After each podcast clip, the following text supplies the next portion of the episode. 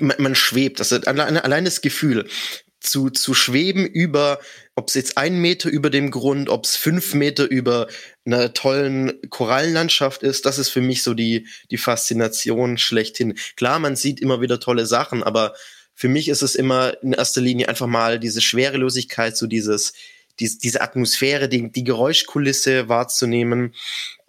Einfach wirklich dieses Gefühl von, von Freiheit zu haben.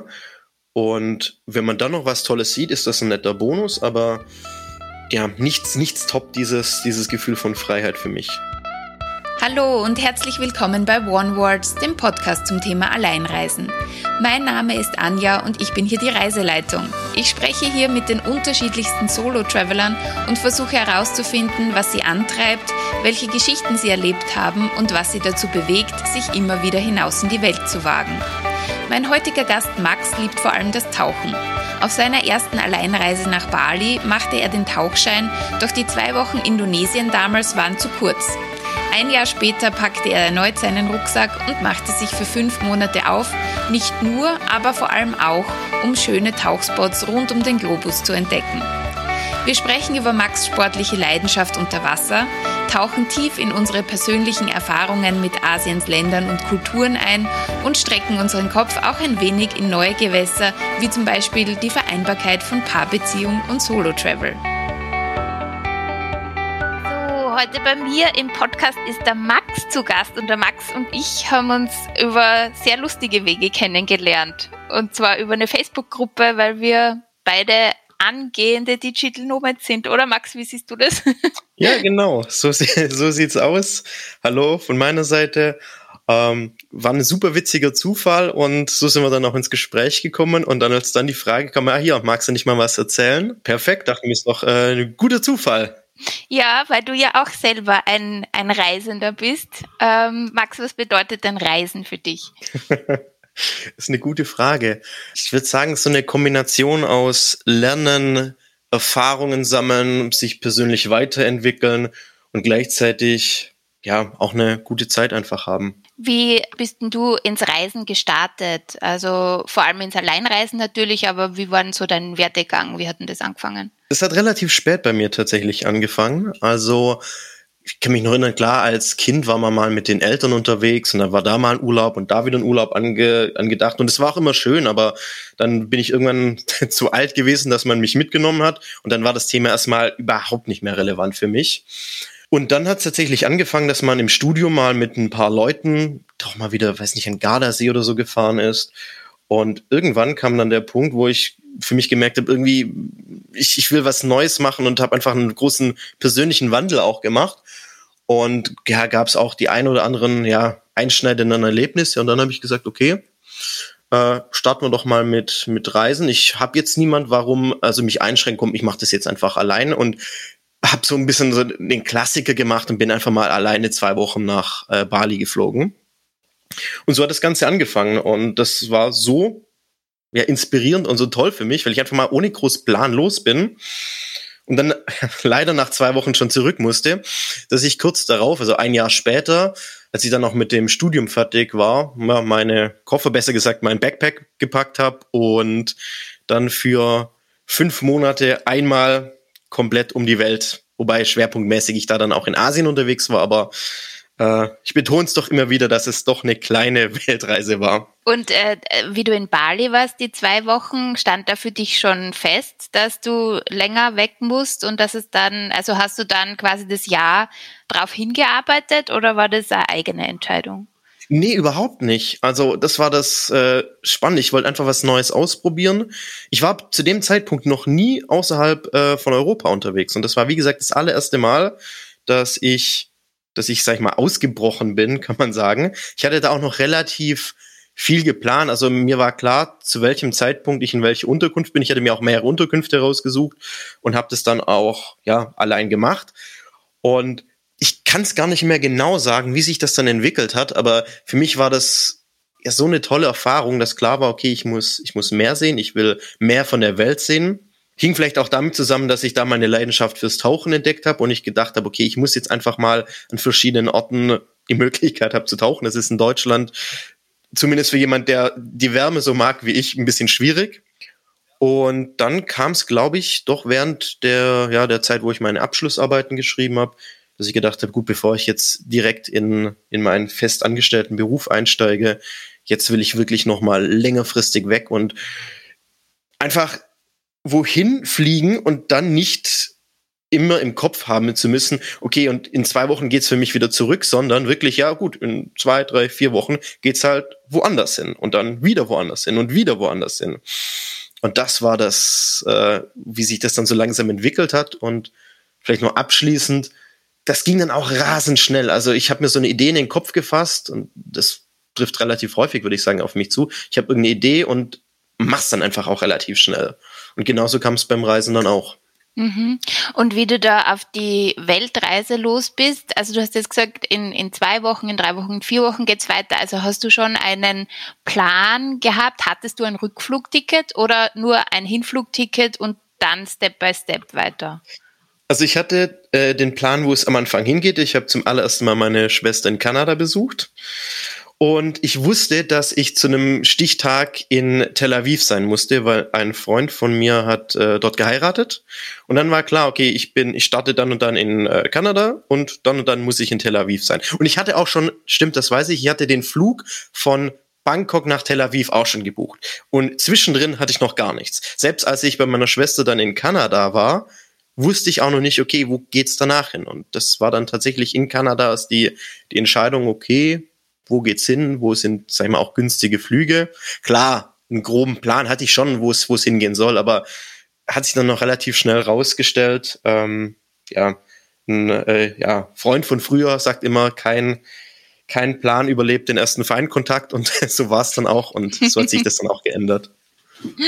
Ja, das, das stimmt, das kann ich nachvollziehen. Äh, keine Pläne machen. Wie kommt es, dass deine Schwester in Kanada ist? Ja, die war nach dem Abi Work and Travel mäßig wollte sie unterwegs sein. Wenn ich das noch richtig im Kopf habe, wollte sie immer in die äh, Vereinigten Staaten und da als ähm, Künstlerin beziehungsweise Schauspielerin äh, groß rauskommen, wenn ich das wie gesagt noch richtig im Kopf habe. Das ging damals aber irgendwie nicht, das Work and Travel mit, äh, mit den USA. Und so ist er dann nach Kanada gekommen, hat sich dann da in das Land verliebt und klar dann auch tolle Leute dort kennengelernt, die erste Beziehung da dann äh, in Kanada eingegangen und so hat sich das entwickelt und ja, mittlerweile, sie musste immer wieder wegen dem Studium dann zurückkommen, weil es war dann immer, ja klar, Kanada ist teuer zu studieren.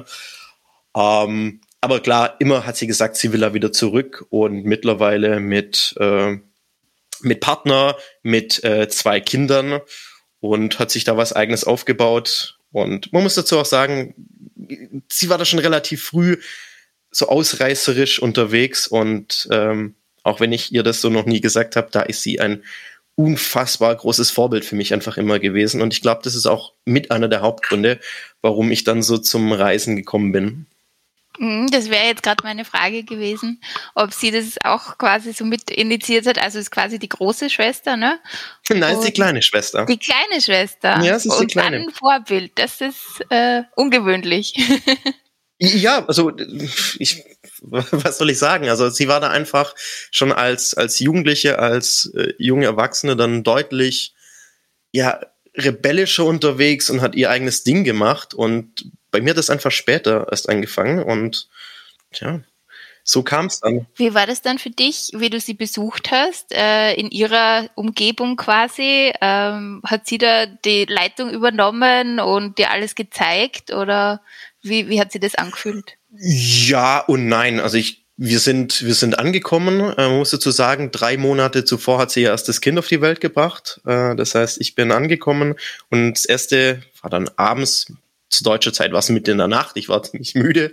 Ich, wir kommen an. Sie hat mich vom Flughafen ähm, zu dem Zeitpunkt äh, in, ähm, in Victoria, also Vancouver Island, Westküste abgeholt. Total fertig und sie holt mich ab. Ich komme zu ihr in, äh, ins Haus. Und das erste, was sie macht, sie drückt mir meine Nichte in die in die Hände. Und mhm. das war, das war eine krasse Erfahrung. Und ja, dann hat sie tatsächlich schon immer mir vorgeschlagen, was man machen konnte. Sie hat, konnte mir ziemlich viel Freiraum gelassen zu überlegen, was wir machen. Und so hatten wir dann echt ein wunderbares Programm zusammengestellt. Und ich, ich, ich weiß gar nicht, wie lange ich da war. Ich glaube, zwei Wochen war ich auf Vancouver Island und das war, war der Wahnsinn. das war so ein guter Einstieg ins Reisen. Da war ich dann die meiste Zeit noch nicht allein. Auch da habe ich ein, zwei Sachen mal allein gemacht. Aber erst danach ging es dann, wenn man so will, dann wirklich alleine los. Und wo ging es dann hin? Äh, nach Manila, also ich bin über Tokio nach Manila, Hauptstadt von den Philippinen, geflogen. War da bloß ein, zwei Tage, weil ich dann weiter auf eine Insel äh, Cebu bin, mit aus Flugzeug dann Fähre. Nee, Cebu war die Stadt, äh, Bohol heißt die, die Insel, so war es genau. Und der Plan war einfach so schnell wie möglich wieder ans Meer und vor allen Dingen so schnell wie möglich ins Meer. Mhm, also da wieder zum Tauchen wahrscheinlich, oder? Philippinen sind ja auch so ein Tauchspot. So sieht's aus, genau. Das war dann der Spot, wo ich dann mein Advanced Open Water gemacht habe. Also für diejenigen, die äh, ja es mit dem Tauch schon mal auseinandergesetzt haben, der der zweite Schein, sage ich mal. Und das war auch, das war eine krasse Zeit. Erzähl mal ein bisschen. Also für mich, ich bin, ich ich spiele immer mit dem Gedanken, den Tauchschein zu machen, weil ich ihn sehr lange abgelehnt habe. Ich fühle mich da nicht ganz wohl, aber mittlerweile, je älter ich werde, denke ich mir, ah ja, vielleicht irgendwann schon. Was ist die Faszination für dich? Das ist eine Kombination aus vielen Sachen. Einfach, es ist, man, man schwebt. Das ist allein, allein das Gefühl zu, zu schweben über, ob es jetzt ein Meter über dem Grund, ob es fünf Meter über einer tollen Korallenlandschaft ist, das ist für mich so die, die Faszination schlechthin. Klar, man sieht immer wieder tolle Sachen, aber für mich ist es immer in erster Linie einfach mal diese Schwerelosigkeit, so dieses, die, diese Atmosphäre, die, die Geräuschkulisse wahrzunehmen, einfach wirklich dieses Gefühl von, von Freiheit zu haben. Und wenn man dann noch was Tolles sieht, ist das ein netter Bonus, aber ja, nichts, nichts top dieses, dieses Gefühl von Freiheit für mich. Mhm. Gibt es so besondere Erlebnisse beim Tauchen, die, die so in Erinnerung geblieben sind? Ja, mehrere. Also somit einer der krassesten Sachen waren, als wir tatsächlich dann in, äh, also bei Behol tauchen waren, ein bisschen rausgefahren sind und äh, aus dem Nichts durch so einen riesengroßen Fischwarm auf einmal ein Walhai aufgetaucht ist und wir mit dem äh, getaucht sind. Ich hatte das sogar einen speziellen Tauchgang damals noch gemacht mit einem speziellen Luftgemisch und äh, ja, da dachte ich einfach, ja, ich halte vielleicht jetzt länger durch und man kann länger unter Wasser bleiben. Im Endeffekt sind wir mit dem Walhai dann die ganze Zeit äh, getaucht und nebenher geschwommen und es war so anstrengend, dass nach einer halben Stunde die gesamte Luft draußen war und wir dann schon wieder ähm, hoch mussten, aber das würde ich sagen, hat sich auf jeden Fall gelohnt. Aber auch andere Sachen. Also klar, das erste Mal ein Hai sehen, wenn, wenn direkt vor dem Gesicht ein Hai vorbeischwimmt oder damals auch noch auf Bali, äh, hier Nusa Penida besser gesagt, wo wir dann hin sind, mit Mantarochen zu tauchen, in irgendwelche kleineren ja, Höhlen oder Vorsprünge reinzutauchen, wo dann von oben durch eine, eine durch ein Loch in der Decke, sage ich mal, das war ist beispielsweise in Kroatien, so das Licht durchschimmert und dann hat man die wunderschönsten Lichteffekte, die man so im, ja, in der, in der freien Luft gar nicht haben kann. Also da gibt's, ich könnte da noch eine halbe Stunde weitersprechen, glaube ich, ohne Probleme. Es klingt sehr begeistert und es klingt auch total schön irgendwie.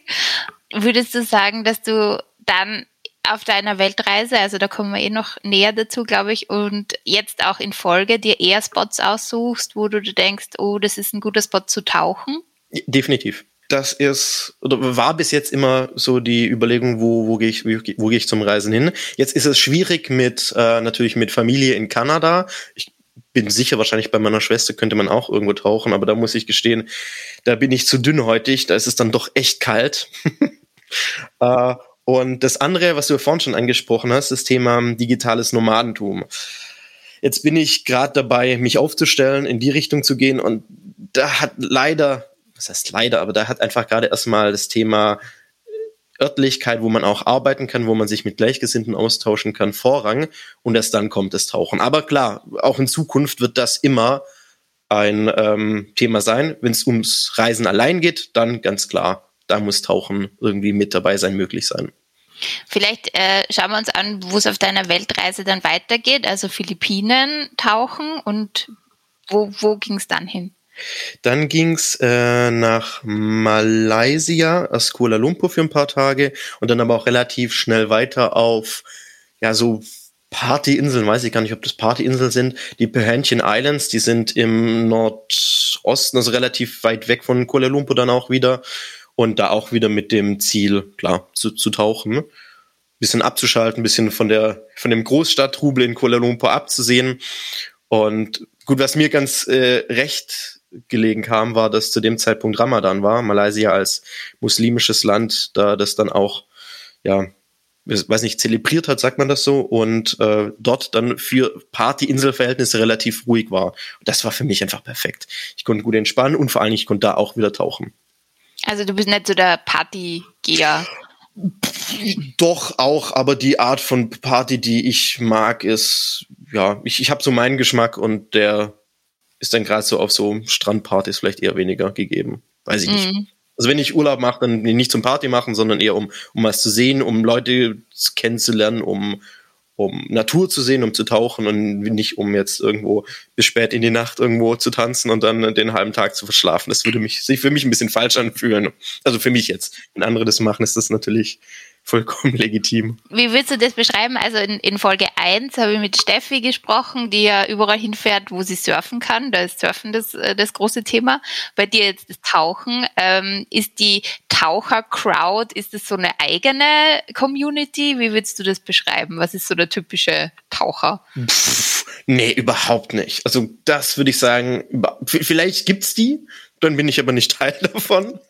Äh, aber wenn ich überlege, mit wem ich bisher alles tauchen war, also jetzt die, der Letz-, die letzten Tauchgänge, die ich gemacht hatte, waren in Mexiko. Äh, da hatte ich ein älteres Ehepaar, mit denen, die mit dabei waren, Mitte 60 würde ich mal schätzen. Gleichzeitig hatten wir ganz junge ähm, Leute, die aus äh, Israel dazugekommen sind. Dann hatte ich, ich, mein Schein hatte ich damals gemacht in ähm, auf den Philippinen mit jemandem, der war gerade frisch äh, verheiratet und hat es quasi seiner seiner frisch Angetrauten, das heißt zuliebe getan, aber sie war Taucherin und er wollte da nachziehen. Also das ist alles Mögliche, von jung bis alt, von, ich würde sagen, einfach die, die, die, Faszination Wasser, Meer haben. Und ich, ich glaube, da gibt's auch ganz verschiedene Motive, Motive, warum man das, warum man das macht. Aber es ist eine spannende Frage, muss ich mir mal Gedanken dazu machen. Ja, beobacht's mal und dann, dann kommen, wir, kommen wir später irgendwann mal drauf zurück und dann sagst ah, jetzt, jetzt weiß ich, die Taucher sind alle, die trinken nur Bier oder so. Keine Ahnung. oder sie sind eher ruhig, weil es unter Wasser auch so eher still ist. Äh, das würde ich nicht sagen. Also ich selbst würde mich jetzt nicht als ruhigen Mensch bezeichnen. Also gerade das Gegenteil. Und das ist vielleicht auch nochmal so eine Sache unter Wasser, das ist unfassbar beruhigend. Mhm.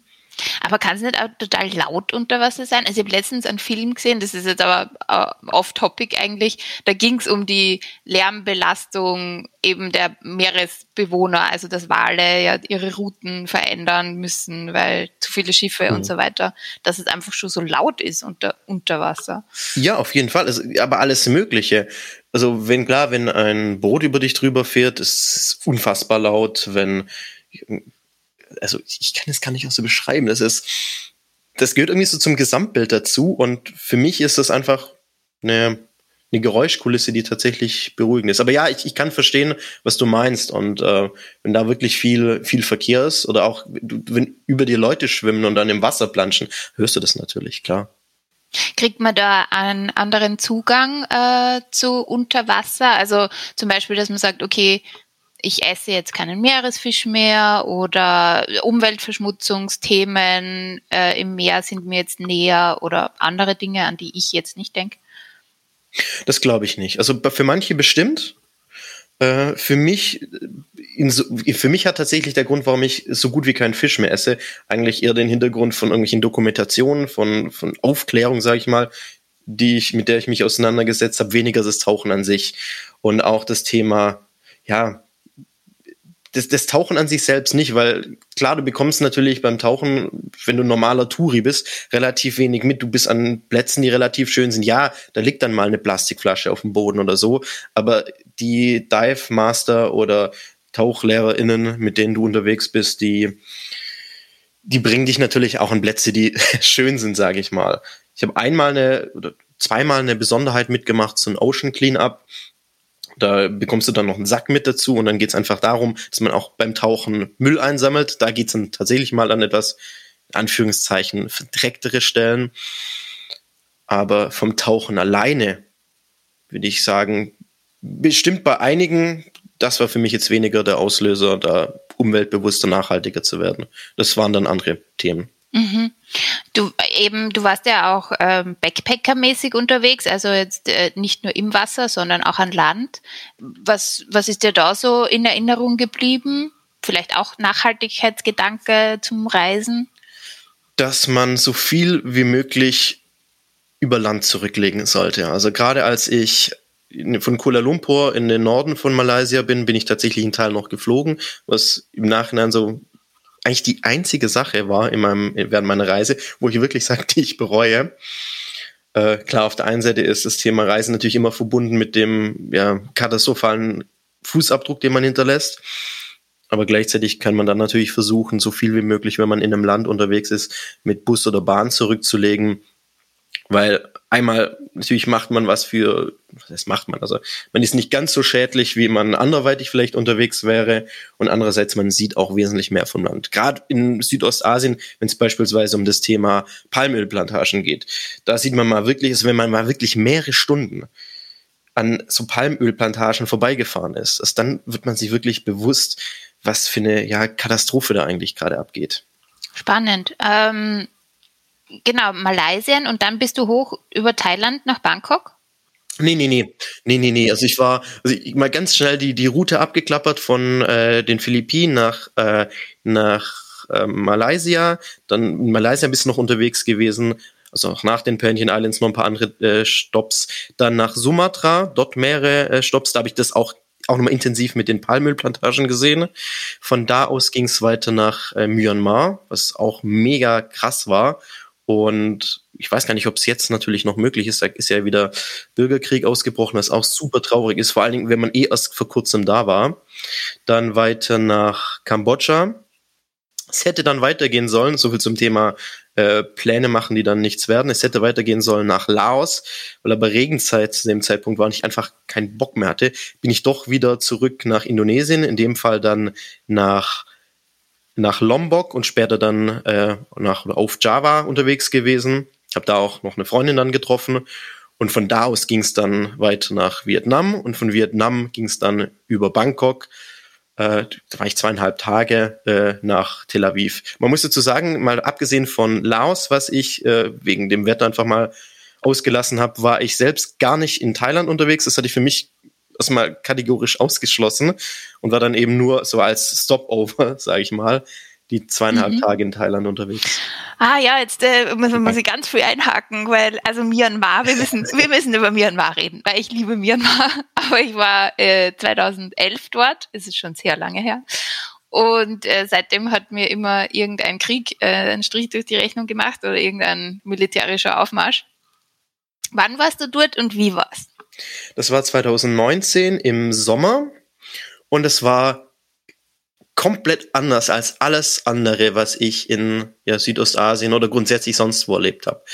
Ähm, ich habe auch mit vielen Leuten gesprochen in der Zwischenzeit und ich versuche das immer, immer noch so ein bisschen einzuordnen, weil ähm, die Menschen da ganz anders ticken, so war meine Wahrnehmung, als anderswo. Da würde mich natürlich auch mal deine Meinung interessieren, weil für mich ist es so, dass gerade wenn man in den Touri-Gebieten ist, und in denen war ich halt auch, oder ja, schwerpunktmäßig auch, äh, dass die Leute sehr, sehr darauf fokussiert waren, natürlich äh, Geld mit dir zu machen. Und das ist vollkommen in Ordnung, dass, wenn du in so ein, äh, ja, wenn du in Ländern reist und dann als Touri dann natürlich aus dem reichen, sag ich mal, Europa kommt, ist es vollkommen okay. Ich hatte tatsächlich häufig das Gefühl, dass das allerdings im Vordergrund stand, was in anderen Ländern eher weniger im Vordergrund stand. Da waren auch Interesse als dir als äh, Mensch mit dabei und das hatte ich in Myanmar nicht. Zumindest, vielleicht sind es ein paar wenige Momente gewesen, wo es besonders intensiv war und das deshalb im Gedächtnis geblieben ist, aber das auf der anderen Seite. Man muss dazu sagen, ich habe auch in manchen Hostels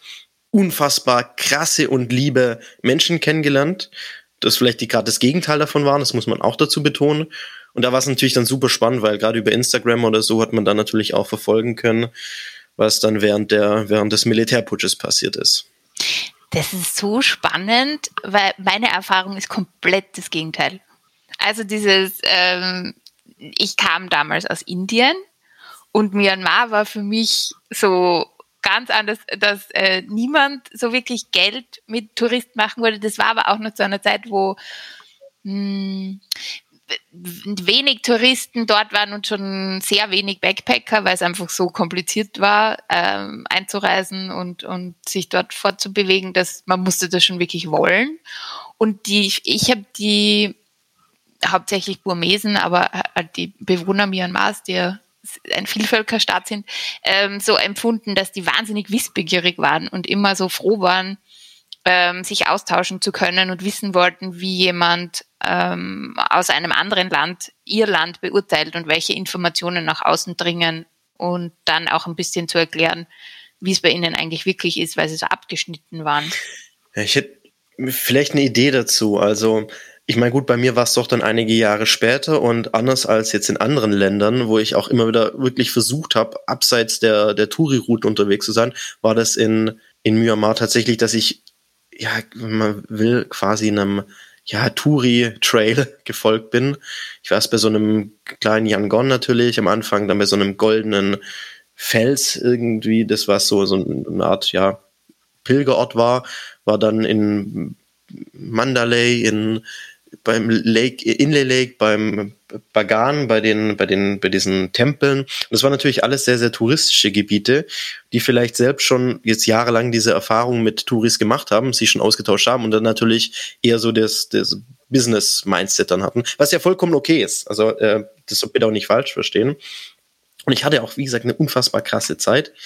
Aber das könnte ich mir vorstellen, dass es vielleicht daran gelegen hat. Und wenn man natürlich abseits der, der großen Touri-Gebiete ist, dann ist das vielleicht auch nochmal eine komplett andere, komplett andere Geschichte. Hm, ich glaube schon, dass sich viel verändert hat. Ich erinnere mich nur, dass unser, also ein Guide, mit dem wir da tracken waren, gesagt hat, wenn ihr wiederkommen wollt, dann kommt in den nächsten fünf Jahren. Also das wäre so bis 2016 gewesen. Das war so knapp bevor Aung San Suu Kyi aus dem Hausarrest entlassen wurde und dann so quasi demokratische Wahlen abgehalten wurden. Und er meinte, dann würde sich alles ändern und dann würde sich sehr schnell das Land auch äh, zum Beispiel an Thailand orientieren und dementsprechend ähm, das Geld sehen und äh, ja, halt sich ausverkaufen. Das war irgendwie, glaube ich, seine Sorge. Aber das kann natürlich passiert sein. Und wenn, so wie du es jetzt beschreibst, kann ich mir das auch gut vorstellen. Ähm, und bei Myanmar ist es natürlich so, dass man viele Gebiete off the beaten track nicht besuchen kann, weil das Militär einfach sofort da ist und an. Ja, ich habe ich hab tatsächlich so mit einer der krassesten Erlebnisse, was, was zu dem Thema ganz gut passt, tatsächlich in, in Myanmar gehabt. Ich hatte mir auch einen Roller in Mandalay ausgeliehen und wenn ich das richtig im Kopf habe, ist das nicht erlaubt für Touris groß außerhalb der Städte unterwegs zu sein. Ich habe es trotzdem gemacht und hatte auch mit die krasseste Natur wirklich und die, die eine unfassbar tolle Ausfahrt. Halt gepaart mit, mit einer, mit dem Erlebnis, dass ich zu einem Wasserfall fahren wollte und irgendwann über so eine, über so eine Schotterstraße in die Richtung gefahren bin, wo ich dachte, dass es sein muss, an einer kleinen Tankstelle vorbeigekommen bin, was dann auch wirklich notwendig war und dem, ähm, dem Mann, der mir da den Sprit gegeben hat, quasi auf dem Handy gezeigt hat, wo ich hin will, weil klar, er konnte kein Wort Englisch und er zeigt mir quasi bloß hier, ja, einfach mal hier geradeaus und da vorne dann links. Und das habe ich dann auch gemacht und hat mir dann auch noch nichts dabei gedacht, dass auf einmal sehr viel Stacheldraht um mich war, weil kennst du wahrscheinlich selbst noch, das Land ist gefühlt alles voll mit Stacheldraht, wenn man ein bisschen außerhalb ist. Und bin dann erst an den ersten großen Gebäuden vorbeigekommen, die komplett leer waren, also so irgendwelche so Hallen, wo sonst große Gerätschaft drin steht, dann irgendwann verbarrikadierten Häusern, wo ich einfach schon gedacht habe, okay, also langsam fühlt sich irgendwie doch ein bisschen komisch an. Das sieht so ganz, ganz komisch aus. Das Bauchgefühl war ganz schlecht. Und dann zur nächsten Halle gekommen und da war dann wirklich hier große olivenen LKWs und diese, diese gepanzerten Jeeps und so drin. Und das war der Moment, wo ich dachte, okay, shit, jetzt. Aber sofort umdrehen und zurück. Und die Sache war, ich hatte meinen Rucksack mit dabei, voll mit GoPro, Kamera, Drohne, alles drum und dran. Und auf dem Weg zurück bin ich dann tatsächlich bei, bei einer Kaserne vorbeigekommen, wo dann auch junge Soldaten waren, die mich natürlich sofort hergeholt haben. Und da dachte ich schon, okay, gut, jetzt die nächsten drei Wochen sitzt in irgendeinem Loch. Und äh, ja, dann hier natürlich gesagt, hier strengst verboten, hier zu sein, was, was mache ich hier und, und sonst was. Und ich dann auch bloß gemeint, ja, hier, ich, ich will hier nicht sein, hier war kein Schild vorne, da war keine Schranke, ich bin einfach dem Weg gefolgt, der mir gesagt wurde und, und hier bin ich, zeig mir, wo es rausgeht und ich bin sofort draußen, ich will hier gar nicht sein. Und äh, ja, der Soldat, mit dem ich da gesprochen hat, der hat sich auf sein äh, Motorrad gehabt, sich draufgesprungen und ist vorne draus gefahren. Ich konnte ihm hinterherfahren und war dann wieder draußen. Aber da kannst du dir vorstellen, da war, da ist das Herz kurz richtig in die Hose gerutscht. Mhm. Weil wahrscheinlich hat niemand wusste, dass du irgendwo unterwegs bist. Also wenn, wenn du da, wenn die dich eingesperrt hätten oder so, hätte es auch niemand mitgekriegt, ne? Ja, natürlich nicht, nein. Ja, das Schöne am Alleinreisen. Ja, aber auch jetzt wieder so, ich meine, du, mein, du siehst es ja hier bei mir in der Kamera, was für ein Grinsen ich im Gesicht habe. Also das ist natürlich eine, eine krasse Erfahrung und beim Alleinreisen würde ich sagen, wenn man das richtig macht, dann kommt immer wieder der Moment, wo man einfach mal wirklich Angst bekommt. Aber im Nachhinein bringt das ja auch erstmal wirklich weiter. Also man stellt sich mal seinen irgendwelchen Herausforderungen, seinen Ängsten auch mal und hat einfach Erfahrungen.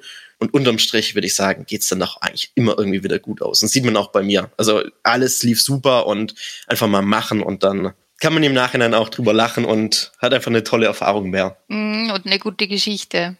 Aber, und das auch, ja. aber würdest du sagen, ähm, dass man dadurch auch mitkriegt, dass auch in anderen Kulturen, in anderen Ländern die Menschen dann doch ähnlich ticken, also das Menschliche dann doch sehr nah ist, auch wenn man sich sprachlich vielleicht nicht versteht, aber das dann, du konntest ja auch kommunizieren, hey, ich will hier nicht sein und ich habe da jetzt nicht irgendwie was ausspioniert und die haben dich verstanden und dich da rausbegleitet. Das weiß ich gar nicht. Also ich musste, ich musste an eine Anekdote denken von einem ziemlich bekannten deutschen Backpacker, der selbst mal in, wenn ich es richtig habe, im Iran so eine Geschichte hat und dann wahnsinnige Probleme damit hatte und die Geschichte auch ziemlich gut auf ähm, ja, YouTube, auf seinem Kanal dokumentiert. Und da hatte ich dann auch schon äh, so, was heißt, Parallelen gezogen. Ich meine, bei mir ging alles super glimpflich aus und ich hatte wirklich wahnsinniges Glück. Äh, und ja, wie gesagt, Militär in Myanmar, mit denen, denke ich mal, ist jetzt nicht zu spaßen. Aber ob da jeder so entspannt ist, weiß ich nicht. Hm.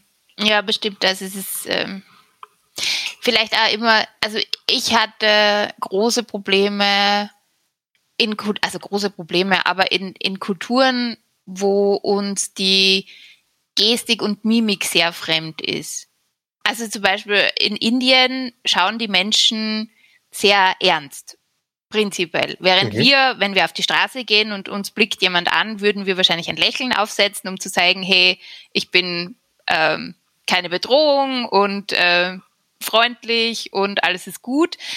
Das ist mir dort so nicht begegnet, sondern da schaut man erst einmal ein bisschen ernst rein und das ist man halt nicht gewohnt ähm, aus unserer Kultur kommend und dann wirkt das alles mal furchteinflößender, denke ich.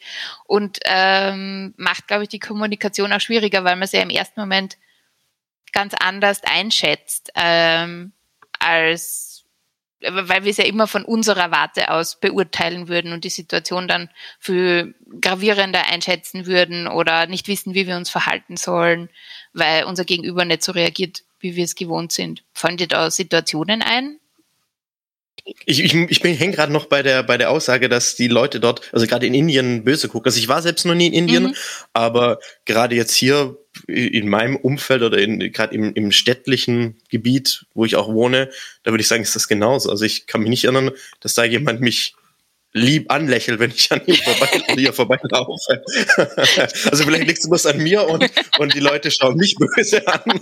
Aber ähm, ja, Max, das muss an dir liegen vielleicht, wenn man, vielleicht ist das, gut, im, im ländlichen Gebiet ist es vielleicht nochmal vielleicht was anderes als jetzt hier in der, in der äh, deutschen Großstadt, wo ich wohne.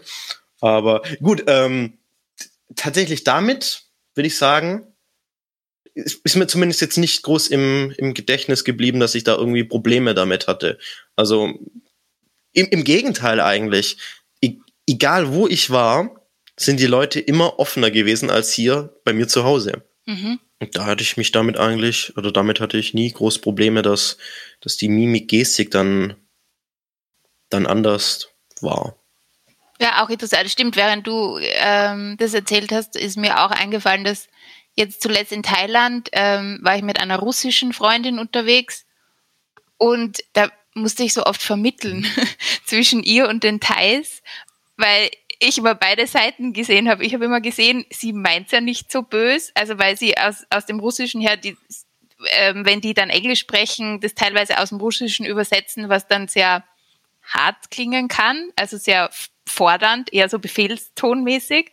Und die ja das komplette Gegenteil mit immer ganz, ganz freundlich und ganz, ganz, ganz höflich. Und wenn das dann so auseinanderclasht und da sitzt die Österreicherin dazwischen, die dann so, okay, ich glaube, ich muss hier kurz mal eingreifen, das war jetzt nicht so gemeint. Und das stelle ich mir aber super spannend vor. Also ich meine, da sind wahrscheinlich auch die ein oder anderen lustigen Anekdoten entstanden, oder?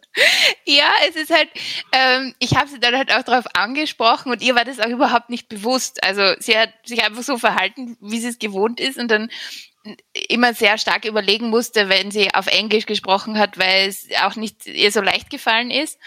Und ähm, dann werden die Sätze natürlich auch kürzer und dann hat sie mir auch erklärt, dass in Russland, dass sie es in Russland zum Beispiel so stört, dass Bedienungspersonal, also im Restaurant oder, oder im Hotel, so schlecht behandelt wird. Also dass, dass, dass die, so, sie meinte, um jetzt sie zu zitieren als Russin, die würden wie Sklaven behandelt. Also da gibt's kein Bitte, kein Danke, einfach nur so, ich will das und bring mir das, also so äh, übersetzt. Und dann meinte sie, und sie wäre ja so freundlich, weil wenn sie in Russland ist, sie lebt in Amerika und äh, in Russland äh, schauen sie ihre Freundinnen und Freunde dann schon so komisch an, weil sie immer zu freundlich ist zu Menschen, also im Restaurant oder sonst irgendwie.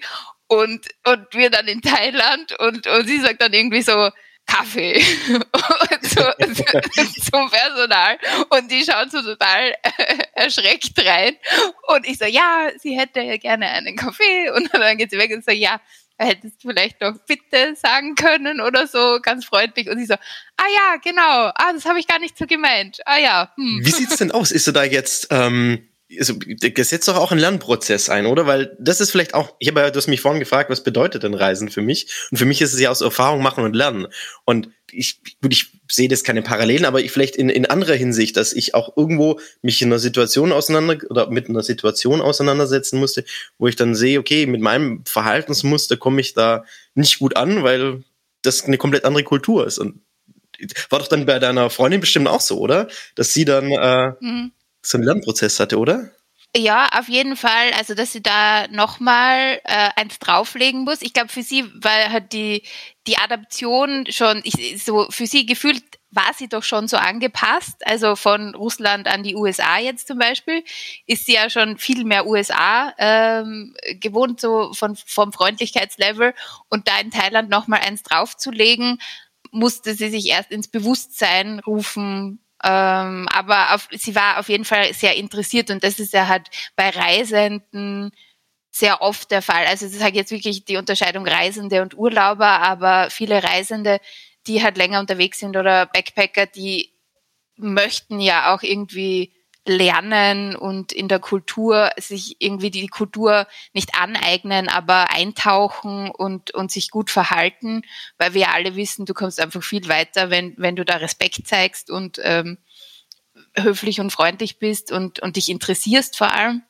Genau, das war auch ihr Anliegen und es war auf jeden Fall sehr lustig. Also es gab da so einige Situationen, die ich sehr spannend fand und die auch mich wieder angeregt haben, mein Verhalten zu reflektieren. Also auch zu überlegen, okay, wie, was mache ich in Österreich zum Beispiel, was für mich selbstverständlich ist, was woanders eher bedenklich wäre oder so. Kann ich mir vorstellen, ja. Aber zurück zu deiner Reise. Ähm, ich weiß jetzt gar nicht, wo wir stehen geblieben sind.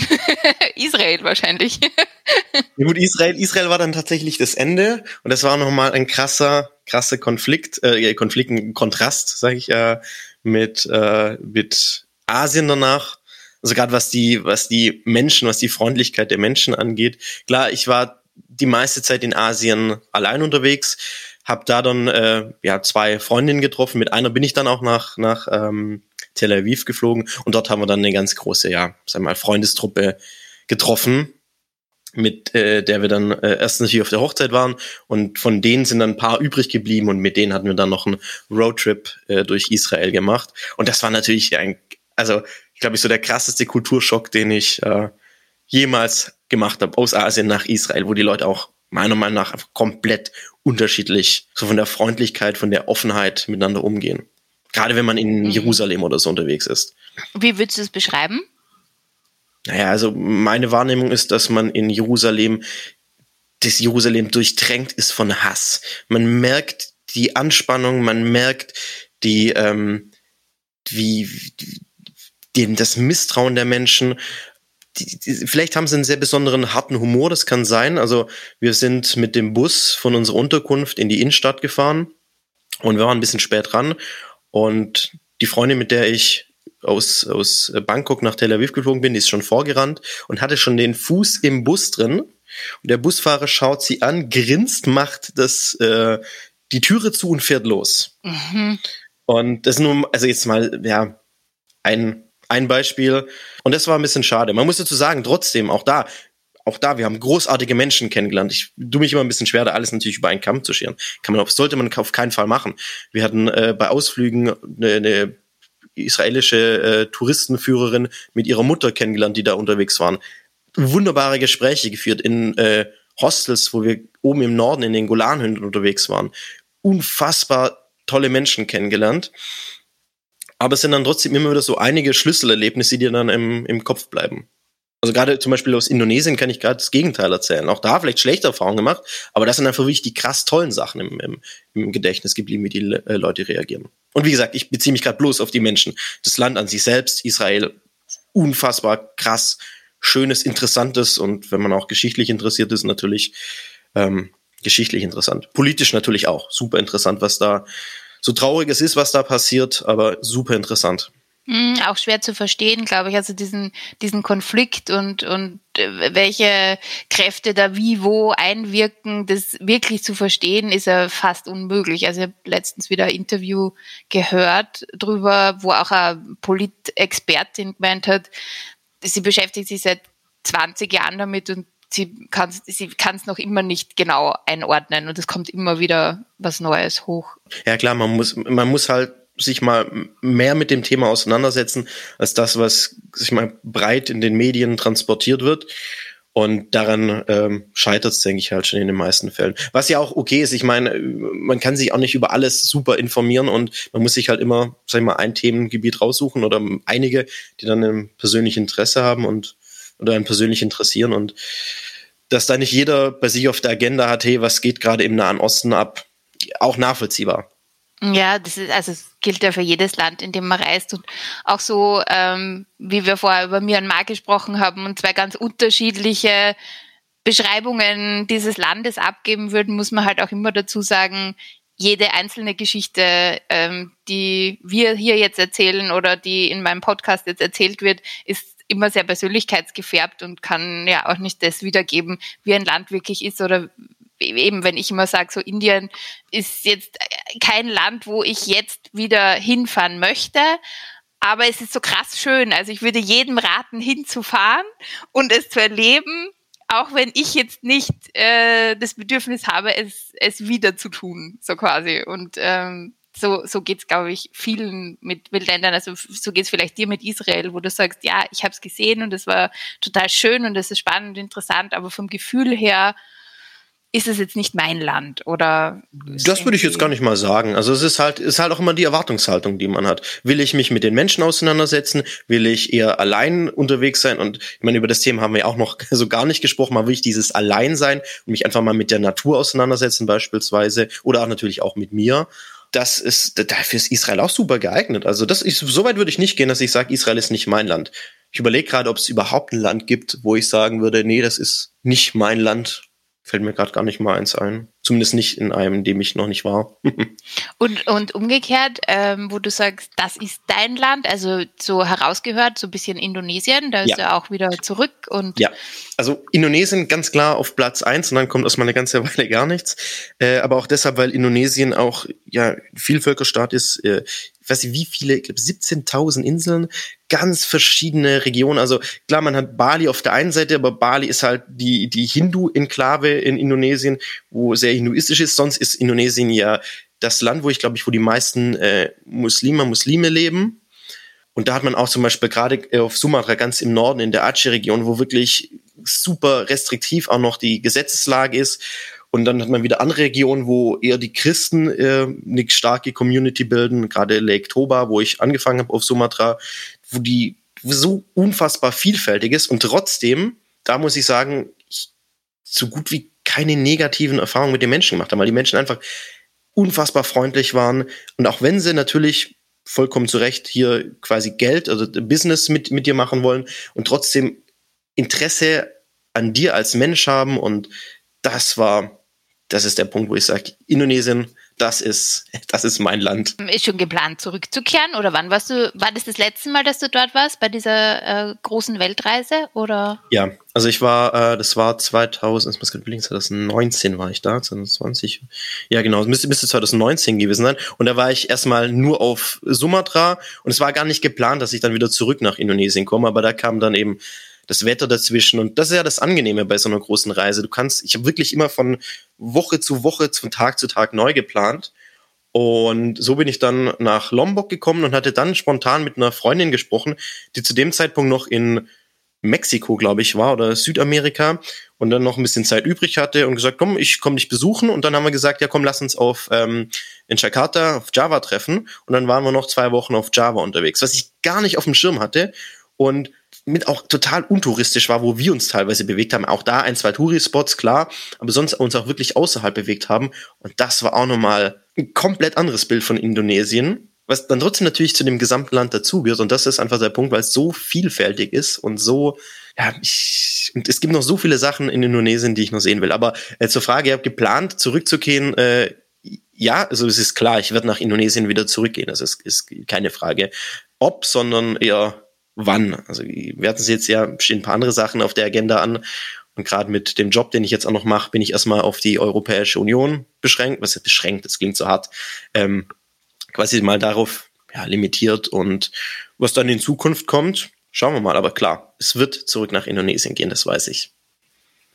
Sehr gut, ist ja schon, ist ja schon mal ein schöner Plan. Aber du hast mir auch noch erzählt, ähm, Du warst letztes Jahr, glaube ich, drei Wochen alleine in Kroatien. Nee, nee, ich war äh, nach der Weltreise, in dem Jahr danach war ich allein drei Wochen in Kroatien und ich war letztes Jahr drei Wochen in Mexiko. In der Zwischenzeit äh, war ich dann auf einmal nicht mehr alleine. Und dann war ich tatsächlich die ersten zwei Wochen mit meiner äh, Freundin in Mexiko. War eigentlich eine super witzige Geschichte. Wir hatten zum exakt gleichen Zeitpunkt Mexiko gebucht, bevor wir uns überhaupt kannten, sind dann zusammengekommen. Und ich so, ja komm, dann gehen wir doch zusammen nach Mexiko. Und hatte dann aber noch eine knappe Woche ähm, länger Zeit als sie, wobei dann auch klar war, wir reisen die Zeit zusammen und die Zeit, die mir noch übrig bleibt, die habe ich dann tatsächlich fürs Tauchen verwendet, weil dafür konnte ich sie dann noch, Betonung liegt auf noch, nicht begeistern oder noch nicht überzeugen, dass sie jetzt auch mit Tauchen anfängt. Steht aber, denke ich mal, auch noch auf der Agenda. Mhm. Ähm, also hast du ja quasi den direkten Vergleich, Alleinreisen zu Zweitreisen. Mhm. Was wäre dein Fazit? Boah, das ist, ist super schwer, weil beides ist super. Also klar, wir hatten auch unsere Sorgen, hey, wie wird das? Kriegt man sich in die Haare, wenn man so lange, äh, wir waren, ist super kurz das zusammen zu dem Zeitpunkt. Lief wie am Schnürchen, lief perfekt. Klar, man, man äh, giftet sich mal an, aber war, war super. Und weder das eine noch das andere wollte ich missen. Also klar, auch jetzt in Zukunft wird so sein, dass, ähm, dass man immer mal, dass man größtenteils zusammen unterwegs ist oder reist und ähm, dann natürlich aber auch immer mal schaut, dass man sein eigenes Ding macht. Wobei jetzt bei uns kommt die Besonderheit hinzu, sie hat einen eigengebauten Camper und will erstmal nochmal äh, auf Tour gehen und ich habe jetzt mein eigenes Ding. Das heißt, da trennt sich es tatsächlich gerade so ein bisschen, aber auch da, die Idee ist immer mal wieder zusammenzukommen und äh, dann natürlich auch viel zusammen zu erleben. So, eine, so, eine, so ein gesunder Mix aus beidem, würde ich sagen, ist vielleicht das Beste. Das klingt total schön. Also wenn man, wenn beide auch die Lust und das Vertrauen haben, dass auch, also, dass jeder selber sein kann, aber auch gemeinsam, das ist irgendwie ein schöner, wie, wie sagt man jetzt, es fehlt mir das Wort dafür, aber eine schöne Balance. Ja, absolut. Also klar, wir müssen das auch nicht schönreden. Äh, das sind zeitweise, das sind Zeiten, wo man sich auch mal länger nicht sieht. Das ist, das ist tatsächlich nicht schön. Hm. Uh, das wird super hart. Also wir werden da, es gibt schon, da würde ich sagen, eine ganz große Herausforderung, vor der wir stehen. Aber auf der anderen Seite sind das einfach unsere Träume und die will man sich halt auch nicht kaputt machen, beziehungsweise nicht komplett aufgeben. Und solange man dran glaubt oder dran arbeitet, dass das äh, funktionieren kann, dann, dann würde ich sagen, sollte man das auf jeden Fall machen. Und erstmal allein schon aus dem Grund, sich nachher nicht vorwerfen zu lassen, ja, man hat äh, für jemand anderen seinen, seinen Traum aufgegeben oder sowas. Das geht natürlich gar nicht. Aber wenn man da zusammen dran glaubt und dran arbeitet, dann wird, denke ich, die Zukunft zeigen, ob das alles passt. auf jeden Fall. Ähm, Gibt es sowas auf Reisen, was dich komplett aus der Fassung bringt? Ja, äh, also ich, es gibt viele Sachen, wo ich, wo ich entspannt bin, aber es gibt tatsächlich Sachen, äh, wo, wo es einfach mal reicht. Also Beispiel, wir waren jetzt tatsächlich mit dem selbstgebauten Camper äh, in, ähm, in den Niederlanden und in Belgien unterwegs über ein verlängertes Wochenende und sind dann zurückgekommen und wir hatten eine Panne nach der anderen. Also das Teil ist auch schon sehr, sehr alt, hört auch auf den ähm, schönen Namen äh, Huddle, weil alles so hingehuddelt wurde. So kannst du dir vorstellen, wie das, wie das funktioniert. Also wir sind schon beim Losfahren, gab's die erste Panne. Und dann beim Zurückfahren war es tatsächlich so, dass wir sehr spät äh, wieder 30 Kilometer, 40, 50 Kilometer vor unserem, vor unserem Zuhause waren und getankt hatten und auf einmal äh, springt der Camper nicht mehr an. Und wir hatten noch Starthilfe bekommen, aber daran lag es nicht, es lag irgendwie an der Zündung. Irgendwo war das Problem. Und hier die Pannenhilfe gerufen. Ich weiß gar nicht, es war elf oder so. Am nächsten Tag musste ich dann noch arbeiten. Ich war einfach müde, weil ich die letzten Tage wenig geschlafen hatte. Und das war tatsächlich so ein Punkt, wo ich dann einfach mal, ja, äh, ich will nicht sagen, die, die Fassung habe ich nicht verloren, das ist das zu viel gesagt. Man, wo ich einfach genervt war. Es war einfach genug. Ich wollte einfach heim und äh, da dann ruhig zu bleiben, das ist dann ihre Stärke. Und da konnte sie mich dann ganz gut äh, erden, sage ich mal. Aber ja, so Momente gibt's immer wieder, wo, wo man dann doch mal die Geduld verliert. Aber, und das habe ich auch von gemeint bei der Myanmar-Geschichte, jetzt lache ich drüber und es ist toll, dass sowas passiert ist, weil es einfach eine Erfahrung ist, die in dem Moment vielleicht wehgetan hat. Aber wenn der Schmerz mal nachlässt, dann, dann kann man einfach mal das, das Tolle an der Sache sehen, einfach die Erfahrung und von der Erfahrung profitieren, die man da gemacht hat. Und so ist es da genauso. Also ich bin froh, dass genau alles so passiert ist, wie es passiert ist das ist jetzt der perfekte Abschlusssatz und du hast so in die Kamera hineingestrahlt, wie du das gesagt hast. Schade, dass man es nicht transportieren kann, aber ich glaube, man, man hört es auch, dass es so voll aus dem Herzen gekommen ist. Max, zum Abschluss äh, gibt es bei mir mal einen kurzen Wordrap.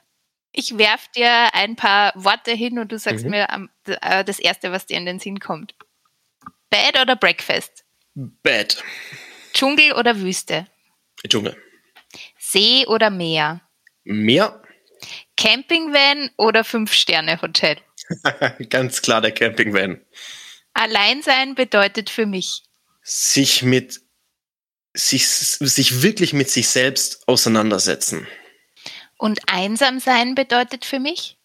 Losgelöst ohne Anschluss die Verbindung zu anderen oder zu die Verbindung zu etwas anderem nicht zu haben das nächste Reiseziel auf meiner Bucketlist ist? Jetzt Berlin. Drei Dinge, die überall hin mit müssen. Ähm, ja gut, ich habe äh, Tauchbild mit Leichen immer, deswegen muss ich da nichts. Ah, mein Tauchcomputer, doch, ja, okay. Äh, mein eigener Tauchcomputer. Ja, es, es klingt ein bisschen traurig, aber ja, mein, mein Smartphone, einfach, dadurch hast du einfach unfassbar den schnellen Zugang zu Infos, zu Karten, etc. Und ähm, meine Sonnenbrille. Was ich jemandem raten würde, der noch nie allein unterwegs war. Mach es. Dankeschön, Max, für das Gespräch und für deine Geschichten. Und ich glaube, wir könnten wahrscheinlich noch drei Episoden füllen mit deinen Stories. Vielleicht fällt uns in Zukunft noch ein Thema ein und dann machen wir es einfach nochmal. Gerne. Ich wünsche dir noch viele weitere schöne Reisen und Sag einfach Danke nochmal. Ja, von mir ebenfalls. Vielen Dank dass, äh, für das Interesse. Mich gefreut, hat Spaß gemacht. Und ja, wenn es mal wieder ein Thema gibt, äh, wo du sagst, ja, da willst du mal genauer drauf schauen, melde dich gerne, gib Bescheid. Danke. Ich bin zwar noch immer nicht hundertprozentig überzeugt, ob ich den Tauchschein machen möchte, aber das Gespräch mit Max hat mir auf jeden Fall zusätzlichen Stoff zum Nachdenken gegeben und er konnte ein wenig Überzeugungsarbeit leisten. Tauchen soll ja wie Fliegen unter Wasser sein. Und Fliegen finde ich eigentlich super. Mal sehen, ich halte euch am Laufenden. Aber no pressure. Wie immer freue ich mich über eure Kommentare, Likes und Weiterempfehlungen. Besucht mich auf Instagram oder schreibt mir ein E-Mail. Macht euch auf in die Welt, entdeckt neue Kulturen, macht eure eigenen Erfahrungen und tauscht euch darüber aus. Wir alle sehen die Dinge mit unterschiedlichen Augen und eine neue Sichtweise erweitert den Horizont und auch das Herz. Also, hört nicht auf das, was wir sagen, geht und seht nach.